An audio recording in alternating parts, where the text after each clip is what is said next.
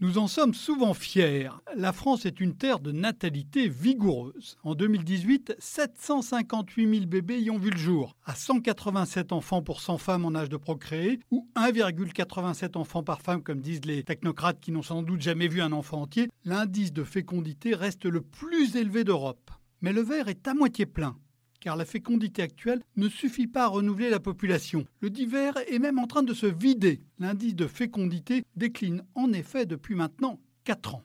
Alors cette érosion, elle a une cause macroéconomique. Comme dans toute l'Europe, la natalité s'est infléchie depuis la profonde récession de 2009. Quand l'horizon s'abaisse, cela n'encourage guère à faire des enfants. Et cet effet se prolonge sans doute dans une France anxieuse. Mais ce n'est pas la seule explication. Les transformations du marché du travail font aussi craindre à beaucoup de Français un avenir moins brillant pour eux et leur descendance. Et peut-être aussi que la prise de conscience d'une planète aux ressources limitées commence-t-elle à peser sur le choix essentiel d'avoir un enfant ou non? Faut-il lutter contre cette moindre vitalité? En France, on a tendance à répondre oui à cette question par réflexe. Cela vient de notre histoire. Le pays est sorti des deux guerres mondiales convaincu qu'il fallait une population nombreuse pour avoir une armée forte. Mais ce n'est heureusement plus d'actualité.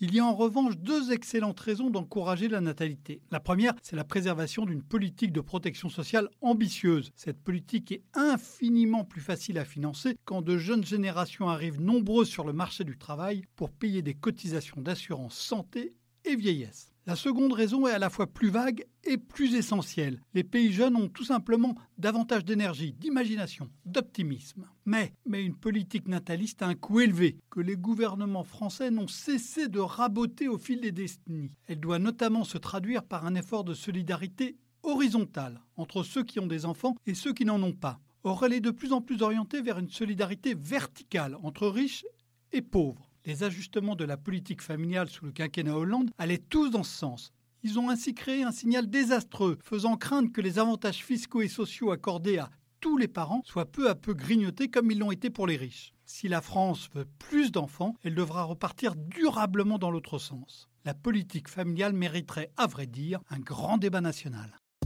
Retrouvez tous les podcasts des échos sur votre application de podcast préférée ou sur leséchos.fr.